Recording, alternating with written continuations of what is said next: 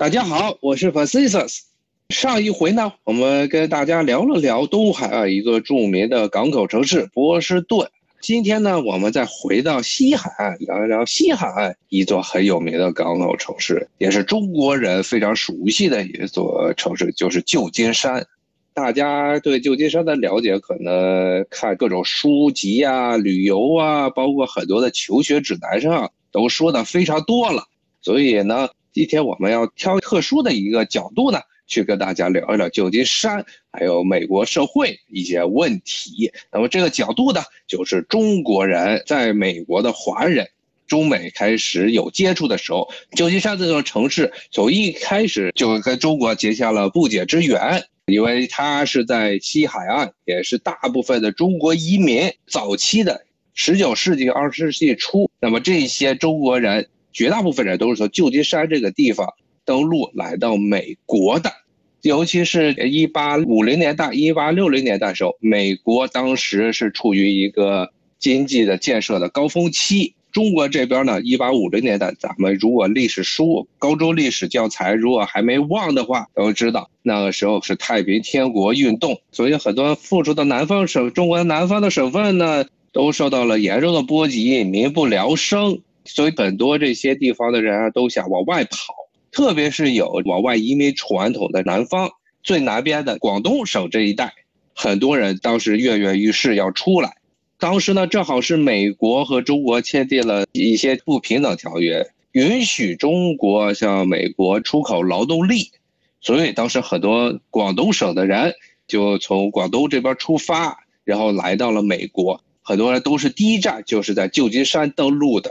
他们来美国的有这么几个冲动：一呢是首先国内战乱，他们要一个比较稳定的生活条件；二呢是美国当时候正好是加州的掘金潮开始出现，一八六零年代，所以很多这些广东人当时是冲着掘金要发家致富这个目的来到了加州，在旧金山这个港口登陆。旧金山这个名字就是最早的广东移民给他起的。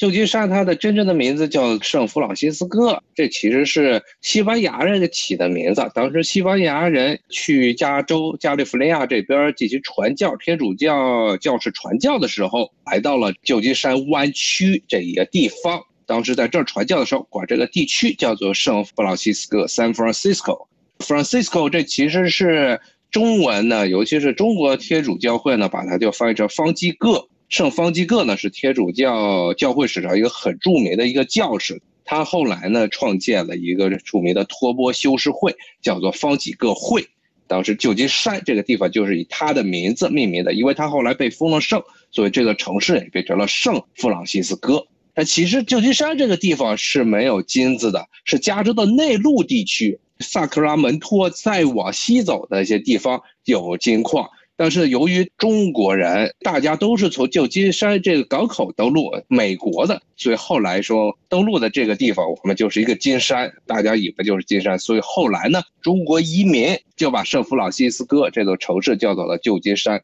那么有人会问了，为什么这座城市叫做旧金山呢？因为淘金潮呢，把有把中国人带到了其他地方，特别是。当时南太平洋、澳洲、墨尔本那个地方，因为澳洲后来也出现了淘金潮，后来的中国移民呢去澳洲淘金的这批人呢，就把墨尔本叫做了新金山。那么为了区别呢，这个旧金山就是美国的圣弗朗西斯哥。圣弗朗西斯哥或者旧金山这个地方是一个优良的天然港口，差不多是北加州和南加州交界地方这么一个湾区。它正好是湾区伸出来的一个半岛。呃，一般我我们现在看很多的中文书籍啊，经常讲到美国湾区，美国湾区，这湾区指的是什么呢？其实就指的旧金山湾，也就是半岛叫做旧金山，然后在半岛旁边的内部的一个海湾叫做旧金山湾。那么旧金山这座城市所在的半岛呢，正好是一个海峡，那么连接的就是东太平洋以及旧金山湾。那么这个湾区呢，现代意义上的湾区包括的地区呢，不光是旧金山这座城市，还有旧金山南边的南旧金山市、圣帕布罗市啊，包括圣何塞、奥克兰这些地方，还有像苹果所在的圣 Alto 这些地方呢，都是现在所谓的大湾区。旧金山呢，只是大湾区中的一个部分，同时也是最早的一个城市。但是后来因为美国那个城市发展，特别是像斯坦福啊这些地方发展起来，带动了周边这些城市的发展。后来旧金山南边的这些地区呢，也都成了新兴的城市。现在一般我们说的硅谷，其实不是在旧金山，是在旧金山南边的圣何塞这个地方，它属于这个湾区的整个是旧金山湾的最南头。然后呢，再把这话再扯回来，接着讲旧金山和中国的一些关系。那么刚才说到这个中国人最早去美国是为了淘金，然后到了一八七零年代的时候，中国人来美国的目的又变了，因为那时候美国呢正在兴起这个西部大开发，特别是要修大量的横穿美洲大陆的这些铁路线，连接美国的东西海岸，所以当时特别缺这些劳动力。呃，当时中国的大批的这些移民呢，去美国就不是淘金了，而是在美国当廉价的劳动力。美国人就管中国来的这些劳动力叫做苦力，他们的一般拿的工资呢，都比同等待遇的这些白人要便宜一点儿。呃，因为中国人比较能够吃苦，但是呢，这个就造成了很严重的后果。因为中国人拿的工资呢比同等的白人低，那些白人大部分都是爱尔兰裔的，这些白人就认为中国人是他们的威胁。然后呢，因为中国人呢又是不是信奉基督教的，爱尔兰人呢，包括一部分其他的这些来自欧洲的白人族裔，就认为中国人是邪恶的邪教徒，而且当时这些工会认为中国人来到这美国是那些邪恶的资本家。为了榨取这些呃无知、善良、虔诚的白人基督教徒，所以把邪恶的异教徒中国人给带到了美国，干的是一样的活，但是拿的工资比他们低，就是因为这资本家想恶心这些白人的劳工，所以这就造成了很严重的后果。从一八七零年代、一八八零年代开始，美国的西海岸这些重要的城市都出现了一系列的。排华的浪潮，特别是旧金山这个地方，因为它是当时中国移民来美国的第一站，这也是中国人的人口最多的一个地方，出现了大量的排华的浪潮，特别是当地的爱尔兰裔的这些白人啊，当时其实英国裔的和苏格兰裔的白人其实不把爱尔兰人当白人看，他们在英格兰、苏格兰人眼中也是属于非白人的范畴，但是这些爱尔兰人自己认为还是自己比中国人要高一等。所以当时这些人呢，就不断的洗劫中国人在旧金山的中国城，也就是唐人街，出现了很多的命案。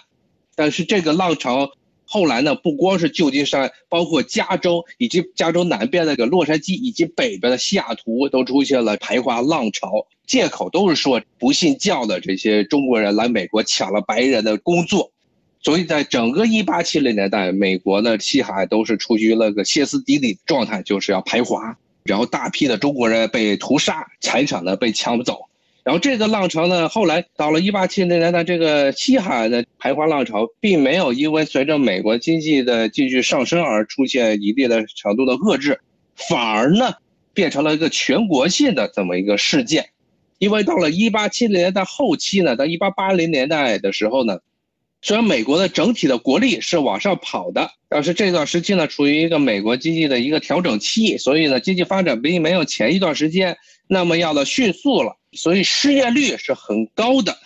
当时美国这些地方政府，西海加州这边政府为了转移这些民众的愤怒，把所有的这些问题都归结在了中国人身上。认为中国人是造成加州居民这个失业率高，然后犯罪率上升的原因，所以呢，加州在一八七九年的时候呢，他们就通过了一系列法令，禁止呢加州的这些企业还有加州的政府雇佣中国人，但是他这个法令呢。在联邦政府这个层面上，还是没有被个认可的。联邦的最高法院和加州政府之间扯了十几年的皮，从七十年代开始一直在扯皮，关于这加州制定的法律是不是有种族歧视的嫌疑。但是呢，到了一八八二年的时候，整个排华的浪潮已经是成了美国当时社会的一个风气，所以当时联邦政府也不再坚持了。所以在一八八二年。设立了所谓的著名的排华法案，臭名昭著的排华法案，禁止了中国人移民到美国。这个排华法案出来之后呢，因为当时的要求呢是不再接纳中国的新移民，而那个已经在美国这些移民也不能把他们的亲戚带到美国来。当时绝大部分刚来美国的这些中国移民呢，都是男性，所以他们根本没办法把自己的家眷带过来。所有人呢都被迫的是圈在了唐人街这个地方。当时美国最大的唐人街就是在现在的旧金山。好，今天时间不多了啊，围绕旧金山这个话题啊，我下回再跟大家继续聊。好，我是 Pacific，咱们下回再见，拜拜。